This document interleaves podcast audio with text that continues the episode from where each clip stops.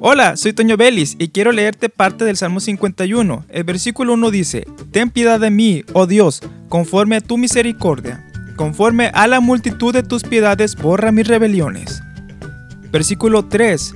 Porque yo reconozco mis rebeliones y mi pecado está siempre delante de mí. El salmista estaba pasando por una situación difícil en su vida espiritual, pero él reconoció que hay pecado en su vida.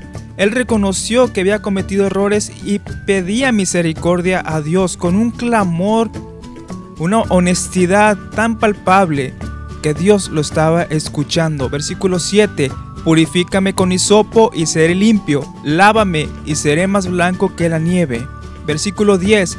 Crea en mí, oh Dios, un corazón limpio y renueva un espíritu recto dentro de mí. Versículo 12 Vuélveme el gozo de tu salvación y espíritu noble me sustente.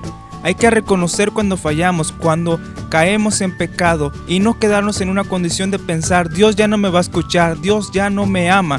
Dios te ama tanto que tiene misericordia de ti. Y si estás trabajando en una iglesia y estás en pecado, considera estas palabras. El tiempo oportuno es ahora, no mañana, es ahora, cuando hay que rogar misericordia y recibir de nuevo ese gozo como al principio, el gozo de la salvación. Soy Toño Vélez y te invito a que continúes escuchando la programación de esta estación de radio.